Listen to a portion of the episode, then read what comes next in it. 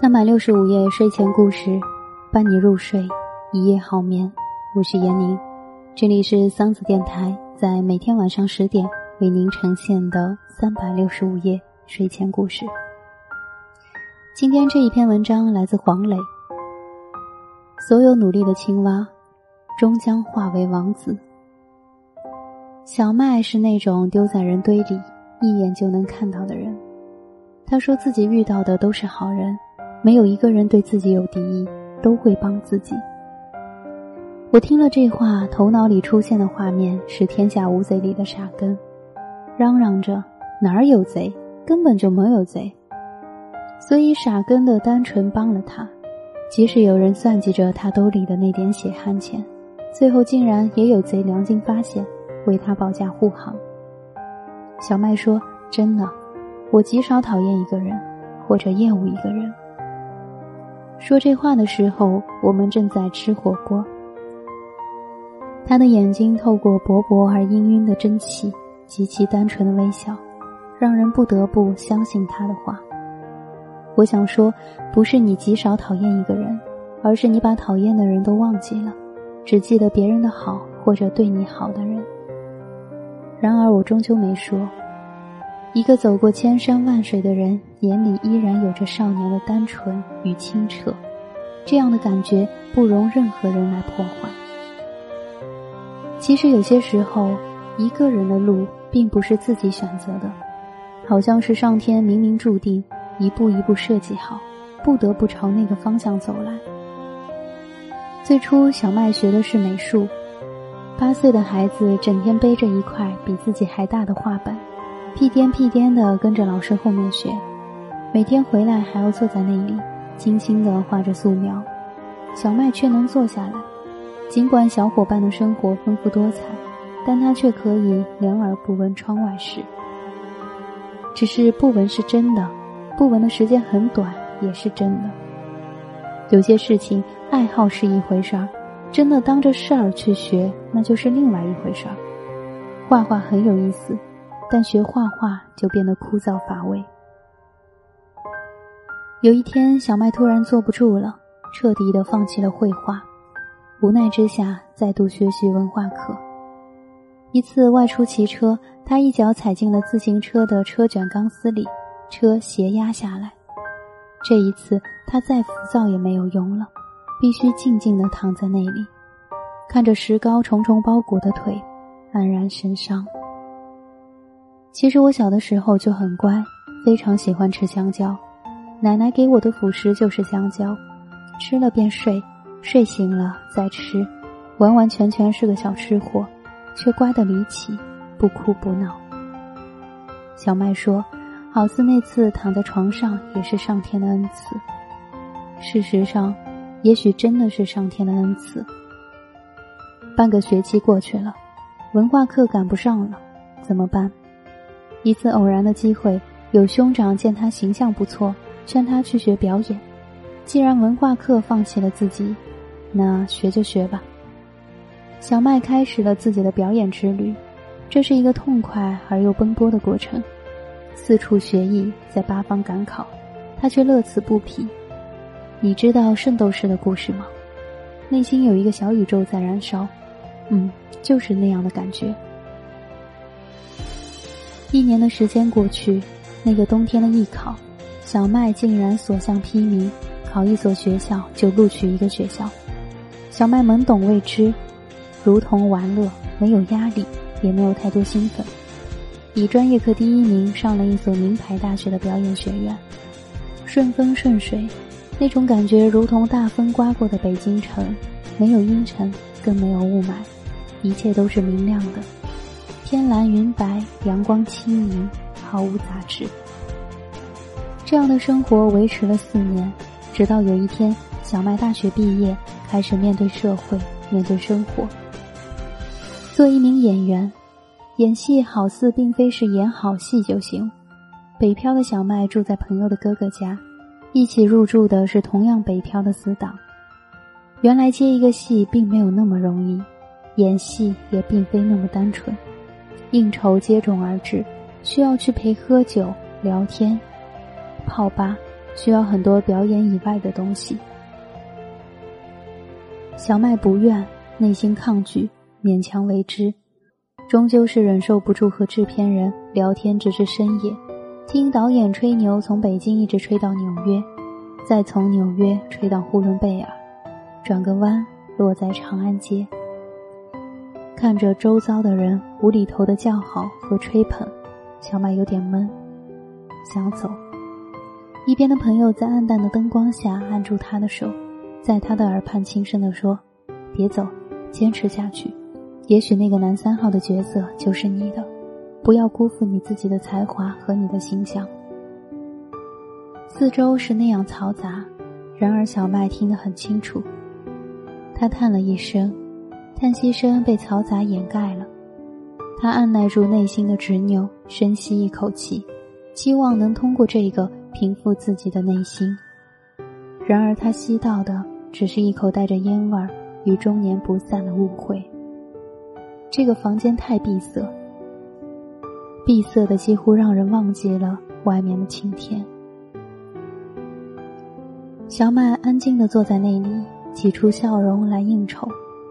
男三号，男三号，他在心里默念着：“嗯，只要坚持下去，也许男三号就是自己的。”直到那个制作人掏出一张锡纸来，小麦如同被人敲了一下脑袋，温的传遍自己的全身。他站了起来，有点恍惚，走到门边要往外走。一边的朋友来拉住他，他推开了朋友。朋友说：“如果你离开，你就不再是我朋友。”他回头用一种决绝的眼神看着朋友：“如果你留下，你就不再是我的朋友。”他感受到朋友的手从手臂上悄悄滑落下去，最终分开。那一刻，双方有了各自的选择，终是分道扬镳。他开门走出去，听到背后包间里有人摔酒瓶的声音，似乎有人在咒骂。不过又有什么关系？那个世界不属于自己了。小麦从酒吧往外走，七拐八拐的路。让他有点头晕目眩，难怪这里的空气那么差，原来是一间地下室酒吧。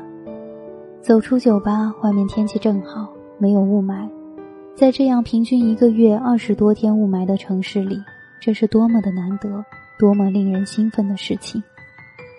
小麦觉得通体舒畅，他不要做无谓的坚持，更不要做违心的坚持。他不是不屑，而是不会。当他走到朋友哥哥住处时，才发现自己的行李已经被打包放在一边。那个哥哥回来了，他们必须得搬走。北京的上空适时的给了小麦一些雨滴，应景到小麦觉得不掉几滴眼泪都对不起这样的气场。音乐应该配的是二胡吧，还得是悲凉的二泉映月。小麦拖着行李箱走在街头，还要不要做演员？如果做下去，还会不会遇到刚才那一幕？如果想继续下去，到底要不要接受？他想到了一个朋友，小麦拿出了电话。从那一刻起，他决定放弃做演员，放弃一年多的演员北漂的生涯。那个朋友很早就问过他，是否愿意转行做演出经纪。他没有答应他，现在他打通电话问，是否可以转行去你那里做经纪？对方回答：“来吧，如果你不嫌累。”小麦开始转幕后，崭新的世界在他的眼前打开。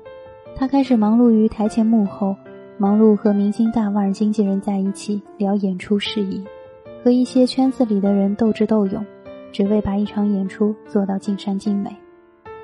他有自己喜欢的明星，那个明星唱歌如同一个朋友在你耳边轻声的诉说。没有想到，真的有那么一天，公司会将那个明星的演唱会交给他去做。当飞机飞到香港与那位明星的经纪人谈具体演出事宜的时候，他显得局促不安，有些患得患失，差点被傲慢的经纪人给气岔气了。小麦有点忍气吞声，坚持着，不知道该如何谈判。没关系，就说对这个明星的了解吧。这个小麦如数家珍，从出道的第一张专辑到最新的首发单曲，他丝丝入扣分析着歌曲中的感受。那些他自己走过的岁月，仿佛和这个明星一同走过。那些歌曲曾陪伴他的青葱岁月，十七八的时光，初恋、晴天、热恋、炎夏、失恋、雨天、回忆。傲慢的经纪人目光缓和，笑了。很多人跟我谈合作，都说是他的粉丝，其实只是拉关系的一种方式，根本没有真正听过他的歌。你不同，你是真的用心感受了他的音乐。啥叫一笑解千愁？这算是吧。当小麦有一天终于坐在观众席的最前面，看着自己的偶像为几天后的演出精心彩排的时候，小麦说。当时激动的手脚冰凉，原来一切都这样成真了。真的，所有出现在我生命里的人都在帮我，我遇到的都是好人，所以真的很感激这些朋友，这些帮助过我的人。那一刻，小麦又忘记了自己曾经的挫败与惊险，以后的每天都是晴天。小麦跟我聊这些的时候，仿佛在说别人的事情。眉宇间很清朗，他说火锅很好吃，特别是这种清汤火锅，感觉清爽极了，都是食物的原始味道。如果想调味也可以，随心而自由。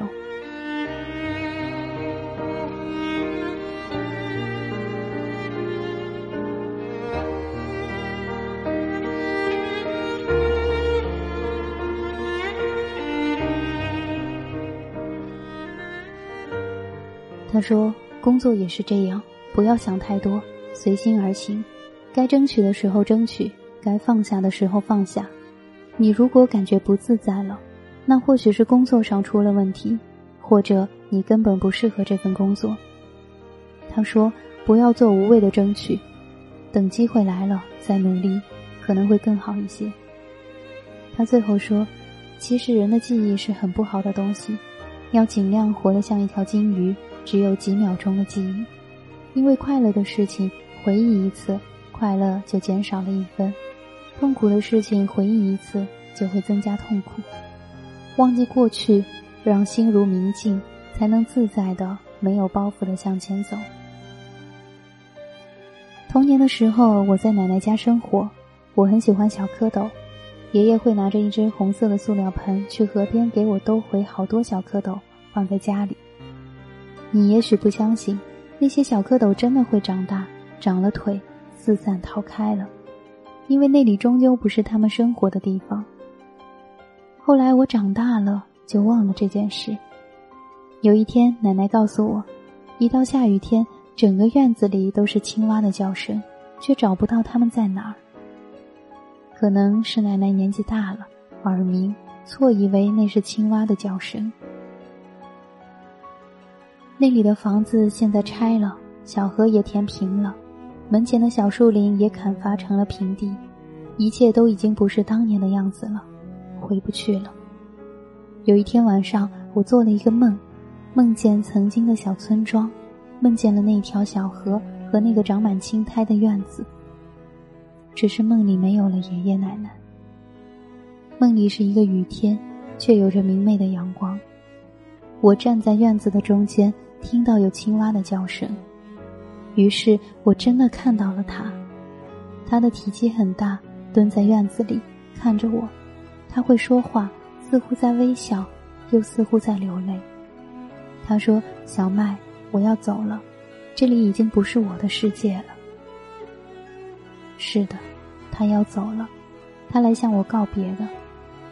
人生也终究是这样，不管是情感上依赖的人。还是你曾经热爱的工作，一切的一切，所有的相遇终将别离。或许我们都是那只蝌蚪，经历了过去，慢慢成长，转变为青蛙，需要更大的舞台去生活、去奋斗，从而忘记曾经的过去，尘封心底。珍惜当下，才是我们该去做的，才是不负我们来时的路，才是我们应该珍惜的美好。